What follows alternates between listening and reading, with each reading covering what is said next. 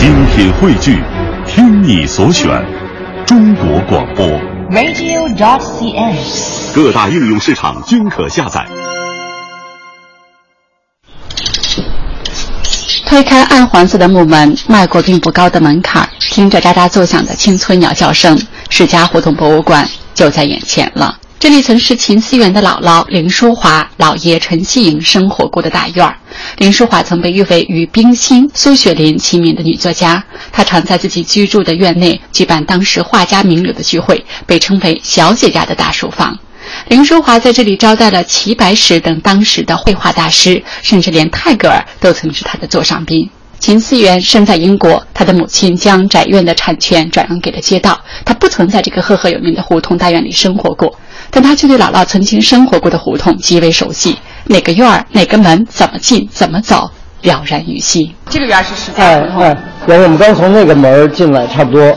我们家的大门在干面湖。秦思源八岁的时候第一次来到中国，父母本来想让他学半年中文，可他偏偏喜欢上了武术，甚至还参加了电影《少林小子》的拍摄。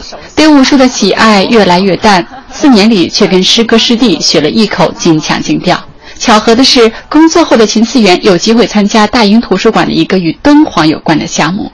走走转转的每一步，秦思源似乎都和中国、和北京扯不断的联系。史家胡同博物馆开始兴建，他作为策划人之一被邀请加入。问他有什么想法，他脱口而出：“给北京胡同的声音留一件斗士吧。”一年得来这儿好多次吧？您？啊，对，这这个星期我来了三次。啊，这是那个那个声音的颜色。啊，胡同声音。基本上都是五十年代以前的，你可以根据这个季节和天气情况，你可以呃就是重构一个一个环境。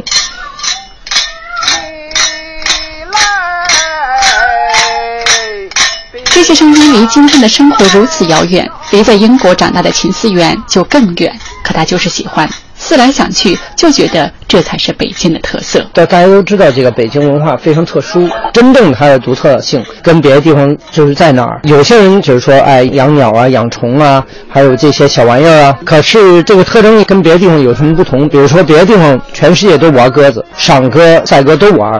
可是只有北京会想起把一个哨放在鸽子的背上啊，让它飞，然后出那个声儿。鸽哨，鸽哨，我当时就觉得声音是北京老文化的一个完全独特的一个东西，全世界可能是一个独特的东西，所以当时想从这个角度来考虑北京的历史。四五平米的斗室，四个功放的音箱，一个可触屏的电脑。电脑屏幕上有年代、季节、白天黑夜、雨雪风晴等天气可供选择。按下选择键，就在一瞬间，让人梦回半个多世纪前的老北京。没有虫的海棠儿多给嘞。可是还原这些老声音谈何容易？叫卖的都是谁？他们什么口音？手里的物件什么样？什么声？歌哨有多响？飞多远？都含糊不得。你如果需要还原这个声音环境呢，它每一个声音必须得是跟别的声音结合，所以每一个声音必须得是一个干净的，不能有任何杂音。比如说你录一个东西，不能有外边的车喇叭声，那就完了，你没办法把这个声放在一个三十年代、四十年代一个环境里边。很多声音呢，就是基本上都得在录音棚里边或者非常安静的地方去录。比如说像鸽子哨。这没办法让鸽子在录音棚里边飞吧，除非你有一个两平方公里的录音棚。这个像鸽子哨，它就就比较难，需要一个非常安静，又是室外，又是又是他们愿意飞的地方啊。因为鸽子嘛，它是绕着自己家飞。最后录制的鸽哨用的是最专业的录音麦克风，只有耳朵眼大，整整半年才最终录制完成三十年代歌哨的声音。现在已经录制好的一百多段声音里，秦思源想了想，还是觉得叫卖生路的最为困难。就是老北京啊，就是一般的可能不会干那苦活，是不是？是不是这个城外的人啊，从哪个地区来的人呢、就是干那些。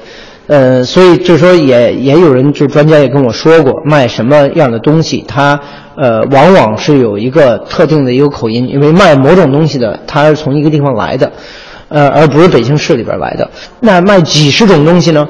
哪个东西准确，哪个不准确？这个需要跟做过研究的人去考证。可能更重要是老街坊还记着解放前有大量这种叫卖声，哪些是比较准确？可能叫卖在这里边可能是最难的一个录音。呃，对我来讲，因为我做这个项目不是一个娱乐项目，不是为了玩儿，它还是必须得有一个参考意义在里边，有对他们的研究有用。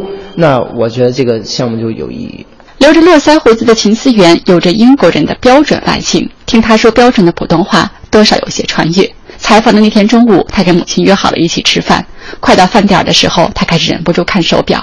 回到中国做这样的项目，母亲还是很欣慰。而对他而言，这样的事情不为任何功利，一路做得开心就足够了。就是一个很自私的角度，我喜欢。我的兴奋点，我觉得这个东西很好玩，我喜欢实，我想实现它，然后实现的过程中，我很我很很多快乐。当然，就是为了做这个项目，就是也是会遇到很多困难，可是克服这些困难又是一种快乐。我没有任何给社会付出啊，这我的自己的快乐。说到未来，他希望还原的历史声音越来越多，能够让更多的人通过网络就可以欣赏到老北京的声音。卖小包儿了，卖小瓜儿，北毛的钱儿来，三千的官儿，臭豆腐，酱豆腐，路下小菜儿香黄瓜，这两天现在搁的。